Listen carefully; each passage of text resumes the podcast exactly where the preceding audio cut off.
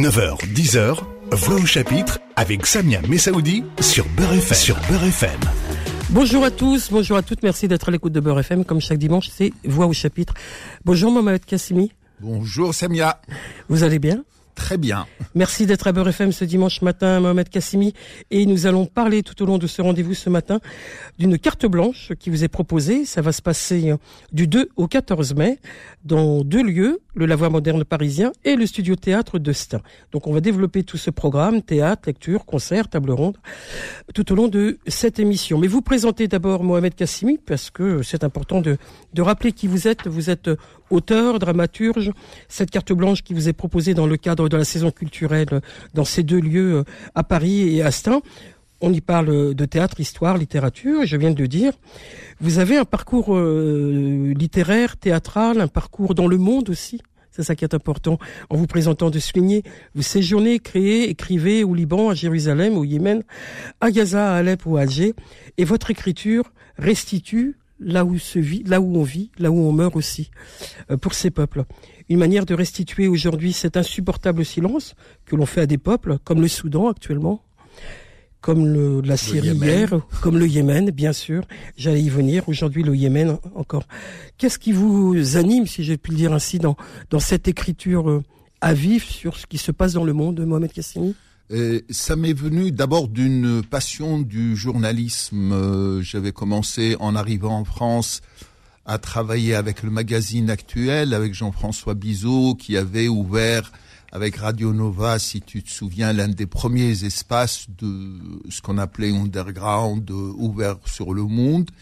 Et j'avais fait mes premiers pas dans ce magazine, qui était un magazine de, je dirais, d'une ouverture totale sur le monde. Et j'ai gardé cette fibre-là de d'intérêt à ce qui se passe euh, à travers le monde, surtout par rapport au théâtre où en France nous avons un théâtre plus ou moins confiné en soi, plus ou moins coupé du monde et de l'actualité du monde.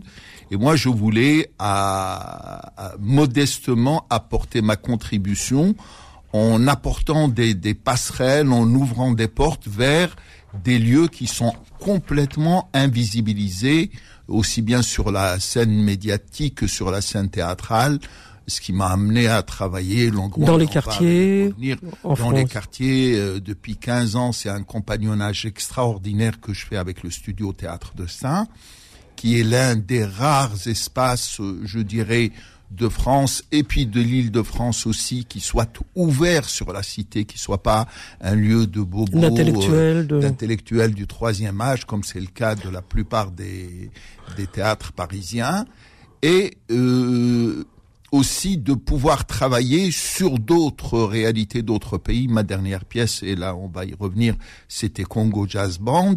Euh, pourquoi Congo Jazz Band? Parce que Hassan Kouyaté voulait qu'on parle du colonialisme et on a fait cette pièce, je, pars dans deux semaines à Kinshasa, pour parler de ce sujet qui me semble fondamental, primordial et crucial dans notre société aujourd'hui. Parler de, de, ce qui se passe dans le monde, dans la création artistique, c'est donner à voir et à comprendre, parce que vous l'avez dit, il y a une invisibilité. Euh, dans, dans, le programme que, que vous nous proposez, euh, cette carte blanche dans ces deux lieux, euh, parisiens et Estin, on donnera les, les, les contacts en, en fin d'émission. Vous, nous, vous allez nous proposer justement des, des, des, des réflexions, des, des spectacles aussi, dont, dont celui de, dont vous avez parlé sans doute, c'est celui-ci qui va être proposé? Le, il va y avoir un spectacle. Non, c'est juste le concert. C'est le, concert. voilà, donc la, la dimension artistique, musicale est importante. Il y a Samia Diar aussi en concert. On, on, y reviendra. Mais euh, le, le, public que vous attendez dans, dans ces lieux-là, c'est aussi des publics de, de proximité aussi. C'est un public de proximité et surtout ouvrir parce que ce qu'on disait, le théâtre est un, un espace où l'on ne trouve pas beaucoup de diversité, à la fois sociale, ethnique et culturelle. Et parce que les, gens ont peur d'aller au théâtre parce qu'ils pensent qu'ils sont, c'est pas accessible pour eux alors que ça l'est. Ça devrait l'être. C'est pas une question d'accessibilité, c'est une question de culture, je pense. Oh. Euh, j'ai travaillé pendant pratiquement cinq ans à la, euh, au Centre dramatique national de Sartrouville, à côté de la Cité des Indes.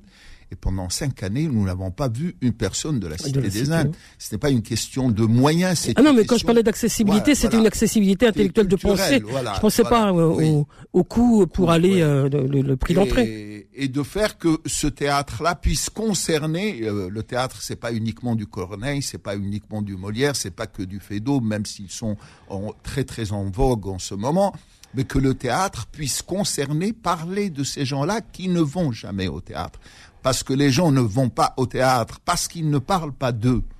C'est pas parce qu'ils ne le connaissent pas. Mais quand le théâtre se mettra enfin dans ce pays à voir, à entendre, la diversité, à donner la parole à ces gens-là, on les trouvera peut-être un jour dans le théâtre, mais ce n'est pas gagné. à l'heure d'aujourd'hui, ce n'est pas encore gagné. Et cette tentative de carte blanche, donc c'est un peu cette, euh, cette audace que vous prenez à vouloir faire venir euh, Astin ou, ou la voix moderne parisien euh, ce public-là? Oui, c'est c'est une envie d'ouverture et puis une sorte de bilan aussi avec ces deux lieux de dire voilà ce que ce que j'ai fait comme parcours sur cette trentaine d'années avec les, les, étapes aussi bien en Palestine, à Gaza, à Jérusalem, à Aden.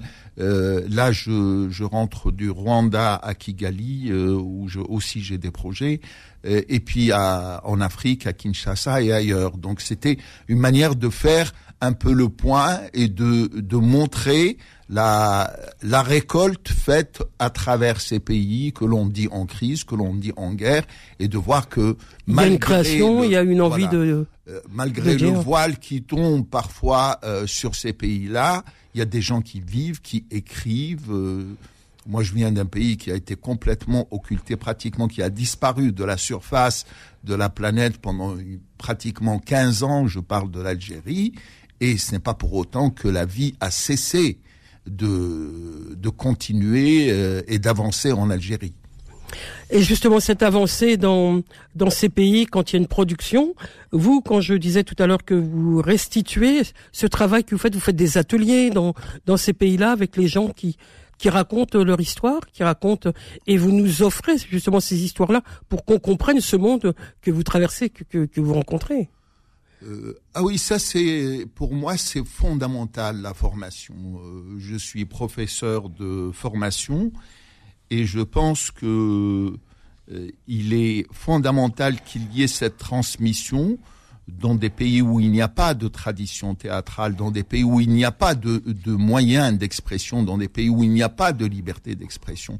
Le théâtre est né avec la démocratie en Grèce et dans les pays où je travaille, dans nos pays à nous, il est difficile de parler de sexualité, il est difficile de parler de religion, il est difficile de parler d'amour, il est difficile de parler de politique. C'est-à-dire, on ne peut faire du théâtre pratiquement avec rien. Et de dire aux jeunes, malgré ça, comment franchir ces barrières et ces obstacles et ces tabous, comment les casser, parce que l'idée n'est pas de former des, terroristes sur scène, mais de former des jeunes qui puissent avoir le courage et la technique de franchir ces barrières de la censure, que ce soit les jeunes à Jérusalem, à Ramallah, à Alger ou à Tunis ou à Kigali, euh, de leur donner un peu les perches pour passer par-dessus toutes les barrières des censures politiques et que, que, nous, on puisse faire entendre leur voix ici après. Mouad Kassimi parle passionnément de cette expression euh, artistique qui est euh, dans ce monde ou, qu'il a rencontré, dans ces pays qu'il a rencontrés.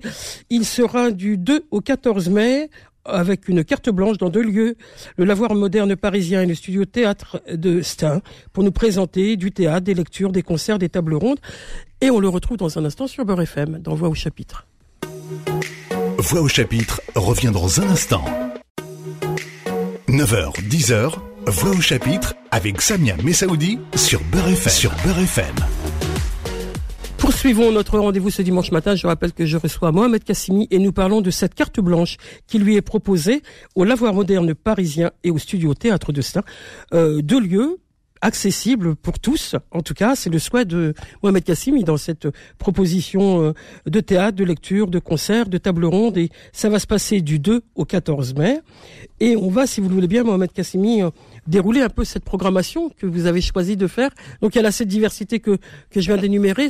C'était quoi l'angle de, de vos propositions dans ce dans cette carte blanche, Mohamed Kassimi? Ben c'est un mot qu'on n'aime pas beaucoup aujourd'hui. C'est l'angle de disons, de, de l'engagement et de l'implication dans, dans la réalité du monde et dans la réalité sociale, de dire, montrer cette imbrication profonde qu'il y a entre l'écriture théâtrale, entre l'écriture d'une manière générale et la, la réalité de, de, la société aujourd'hui. Parce que vous êtes un, un auteur d'armature engagé fondamentalement. Oui. On l'aura compris. oui. Alors, dans, dans cette proposition de euh, de, de programme, je, je, vois que, alors peut-être une information pratique, il y a, il y a des événements qui vont se passer dans les deux lieux, un soir il y a et une semaine euh, à Stein et une, semaine, au Lavoir Moderne. À Paris. Donc le mardi 2 mai à 20h à Stein. Vous nous proposez euh, et puis le, le, samedi 13 mai, il y a, il y a vraiment deux, deux, dates, une euh, sur les pas de, de alors, euh, sur les pas de Kateb Yassine, c'est un parcours que j'ai réécrit euh, complètement parce que Yassine ne s'est jamais posé durant sa vie, il n'y a jamais eu de biographie de, de Kateb.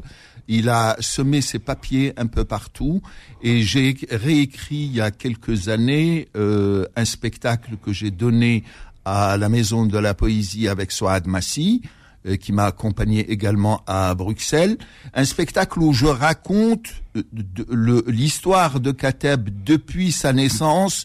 Lui, il dit qu'il est né réellement le 8 mai 45, son incarcération sale, torture par l'armée française, la découverte de l'exil et de l'immigration, et puis comment il a été complètement blacklisté par euh, le gouvernement algérien. Dès les premiers jours, on voit Kateb qui arrive complètement fou de joie pour participer à l'indépendance et à la construction de son pays. Et là, il est mis sur la touche jusqu'à sa mort. Euh, il a été en but de la censure et euh, l'ancien ministre de la Culture, Taleb el-Brahimi, avait même interdit par circulaire que le nom de Kateb Yassine soit cité dans les médias, à la télé, à la radio et dans la, presse.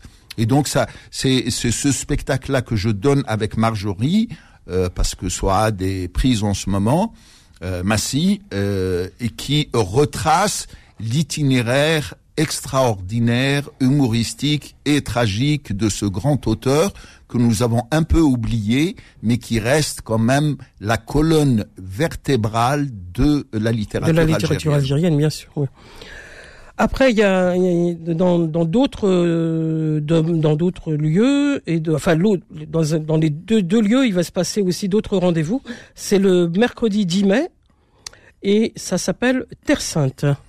Donc, euh, on va voyager là aussi, puisqu'on va passer de l'Algérie à l'Afrique et aussi à, d'autres territoires là dans votre programmation. Ah oui, là c'est le, c'est pas le grand saut, c'est une autre réalité. On parlait de la colonisation, donc on reste euh, dans ce domaine-là, mais c'est une pièce qui a été écrite après, je pense, ça fait pratiquement une vingtaine d'années que je séjourne dans les territoires palestiniens où j'ai travaillé beaucoup avec le Théâtre national palestinien.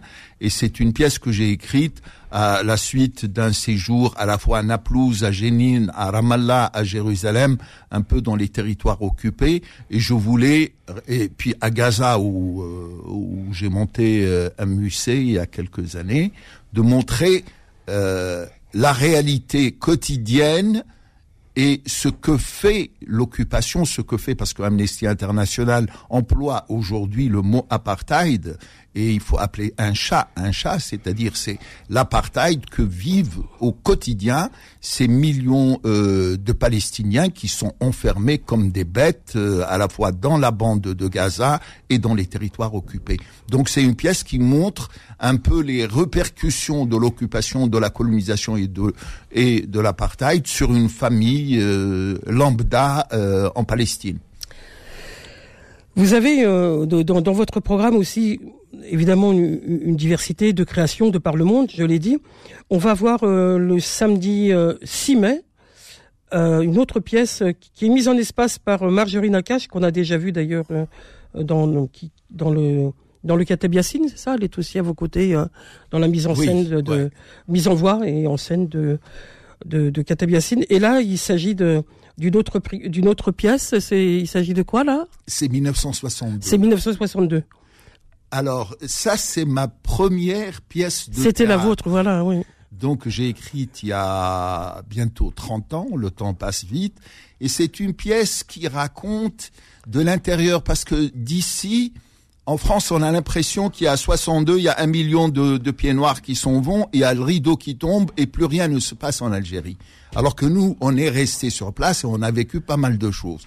Donc je voulais dire que la vie a continué et que qu'est-ce que nous avons vécu? Et je me rappelle, moi je suis des hauts plateaux de Boussaada, c'est-à-dire à 250 kilomètres, et les gens étaient persuadés qu'après le départ des Français, la mer allait, la Méditerranée allait avancer jusqu'à nous dans le désert et inonder le, le sable, les dunes, etc. Tellement l'idée d'indépendance était quelque chose d'extraordinaire. Et je suis parti de ce fantasme collectif qu'a été l'indépendance et de raconter à travers le visage de deux enfants de l'indépendance, je suis un enfant de l'indépendance algérienne, euh, quel, quel rêve cette indépendance inouïe, inespérée, allait produire chez le, dans le peuple algérien, bien sûr. chez nous euh, à ce moment-là, c'était quelque chose mhm. d'insensé. Et puis, ce que nous avons vécu comme désillusion, comme déception ensuite, bien sûr. C'était pas mal non plus.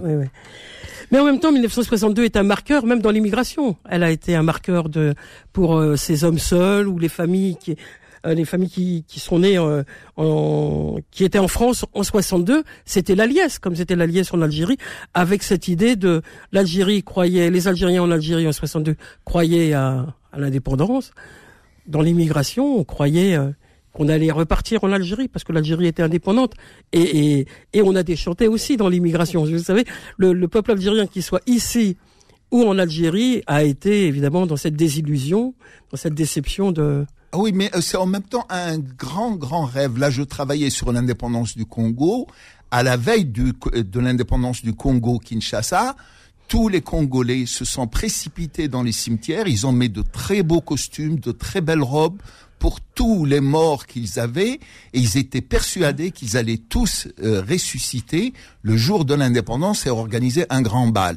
Et c'est un peu l'idée que nous avons eue en 62, puis l'arrivée catastrophique de Bembella, le, l'échec de la première constituante, le coup d'État du, criminel de Boumedienne, et puis la descente aux enfers euh, jusqu'à l'heure euh, d'aujourd'hui.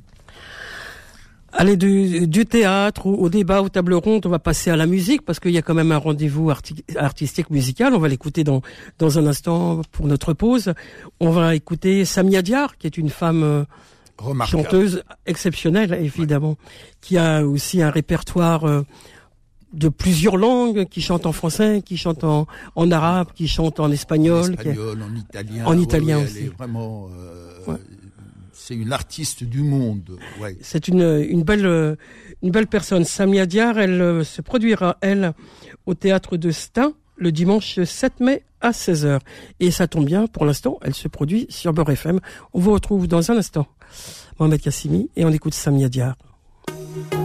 Voix au chapitre revient dans un instant. 9h, 10h, Voix au chapitre avec Samia Messaoudi sur Beurre FM. Sur Beurre FM.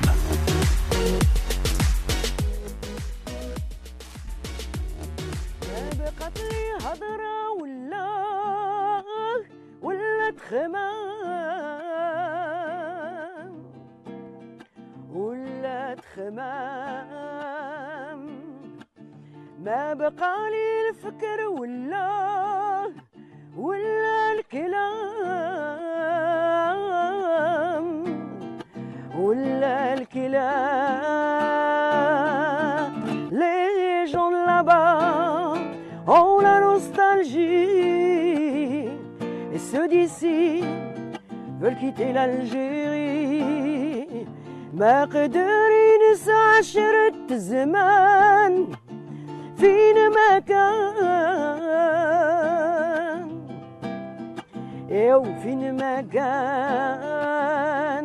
واللي هنا ما بقالو يتمنى يبدل المكان. يبدل المكان. gens de là-bas ont la nostalgie Samia Diar sur Beurre FM ce dimanche matin. Elle, est, au rendez-vous de la carte blanche de Mohamed Kassimi qui va se dérouler du 2 au 14 mai.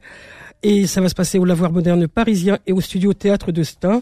Et Samia Diar sera, elle, présente dans un des, deux lieux. Je vais vous rappeler tout de suite où elle sera, puisqu'elle elle, elle proposera son concert à Stein le dimanche 7 mai à 16h. Mohamed Kassimi, on va continuer encore un, petit moment de parler de, vos rendez-vous.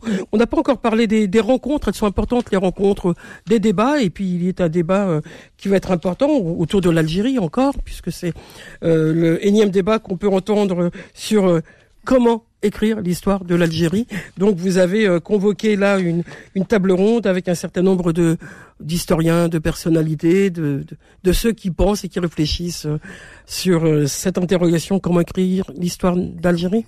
Oui, parce que on a l'impression des fois que l'histoire d'Algérie n'a jamais été faite, qu'il suffit d'appuyer un bouton depuis l'Élysée pour que les gens se mettent à s'intéresser à l'Algérie ce qui est une connerie énorme. Il y a, il y a une nouvelle génération de euh, d'historiens français. Je, je parle par exemple du travail de Péninou sur les massacres de Galma qui est extraordinaire, le travail de Sylvie Thénault, le travail de euh, Raphaël Branche, le travail de Christian Féline, c'est-à-dire de, de Meignier, toute une nouvelle génération, parce que d'habitude, oh, là on a l'impression que l'histoire d'Algérie, elle est mains de Benjamin Stora, ce qui est complètement faux. Benjamin, avec toute l'amitié qu'on a pour lui, ne peut pas incarner à lui seul ou détenir toute la mémoire euh, franco-algérienne. Donc, juste d'ouvrir le rideau, de donner la parole à cette nouvelle génération française qui arrive, voir ce qui se passe, ce que cette guerre a laissé comme séquelles euh, dans la mémoire française essentiellement, et euh, je, te, je, je, vous disais, j'étais au Rwanda et j'étais frappé par le sérieux du rapport qui a été fait sur le rôle de la France au Rwanda. C'est-à-dire, on a réuni une commission d'experts de tous les spécialistes français d'Afrique centrale qui se sont penchés sur l'ensemble des archives, pas toutes. Celles de Mitterrand n'ont pas été ouvertes et celles du régiment euh, français sur place n'ont pas été ouvertes euh, aux historiens. Mais on a un travail sérieux. Mais là, sortir par euh, par la porte de l'anecdotique en disant nous allons restituer l'épée ou les babouches de l'émir et pourquoi pas son tarbouche, etc. Je pense que c'est une façon de passer à côté de l'histoire et de laisser l'histoire se faire. Ce n'est pas l'histoire ne, ne se fait pas par le haut, l'histoire se fait par les gens qui l'ont vécu et par les sociétés qui s'interrogent sur leur parcours. Voilà une, page d'histoire qui serait importante. Je pense que effectivement, il faut rappeler ce rendez-vous. Ça va se passer le samedi 13 mai à 19h. Voilà, avec Najib euh, Sidi Moussa, avec Charlotte Coureil et avec Christian Féline. Et euh, on attend également Raphaël Branche, qui est l'auteur de cette monumentale histoire de la torture en Algérie que je conseille, et Papa qui Papa qui... sur le silence des Français euh, pendant la pendant guerre, la, sur pendant la la guerre d'Algérie. de- d'Algérie.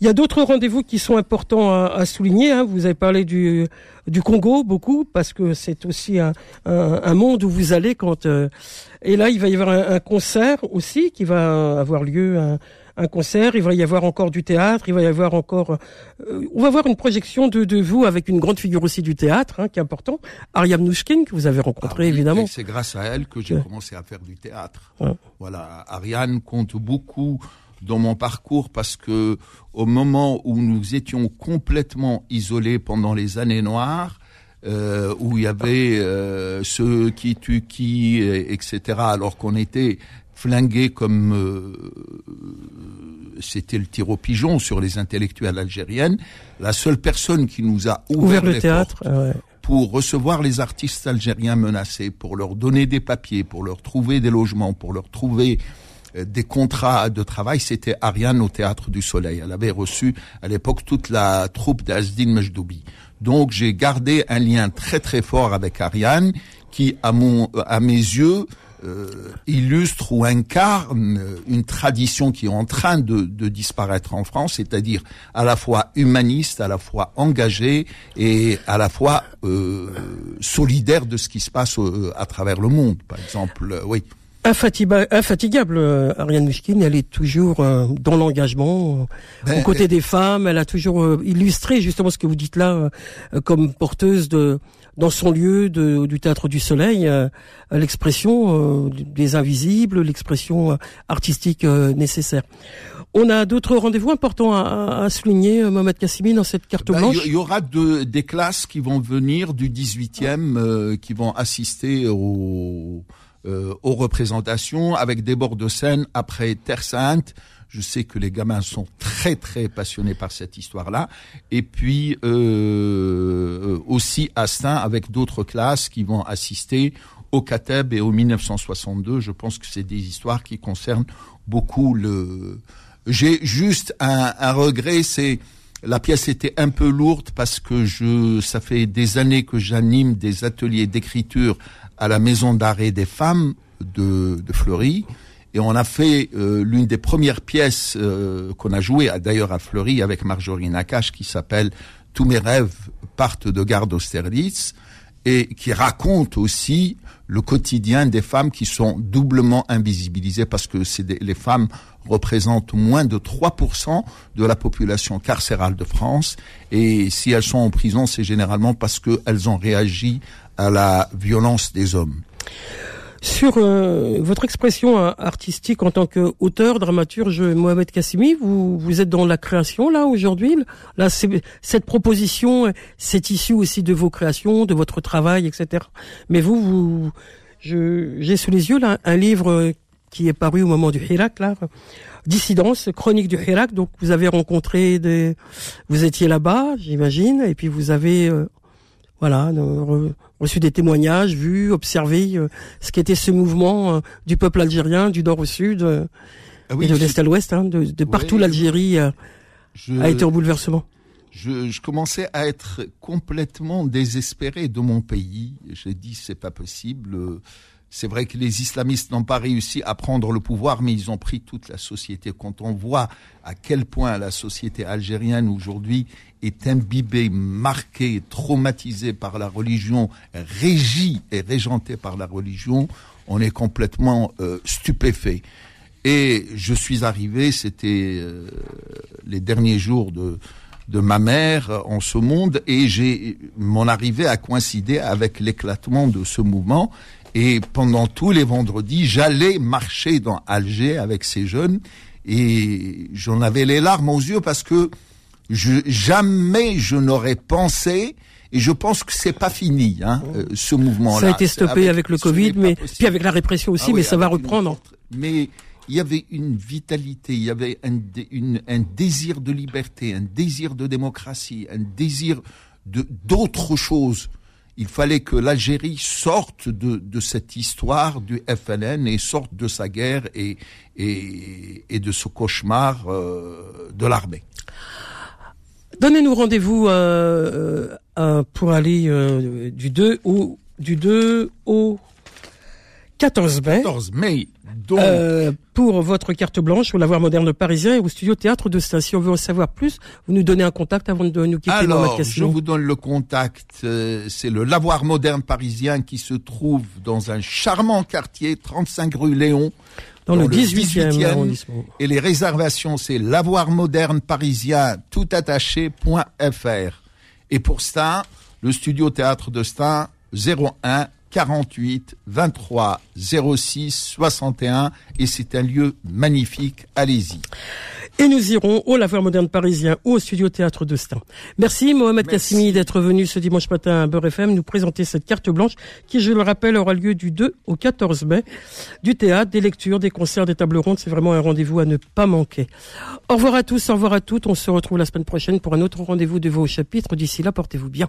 Au revoir Mohamed Kassimi. Retrouvez Voix au chapitre tous les dimanches de 9h à 10h et en podcast sur beurrefm.net et l'appli Beurre FM.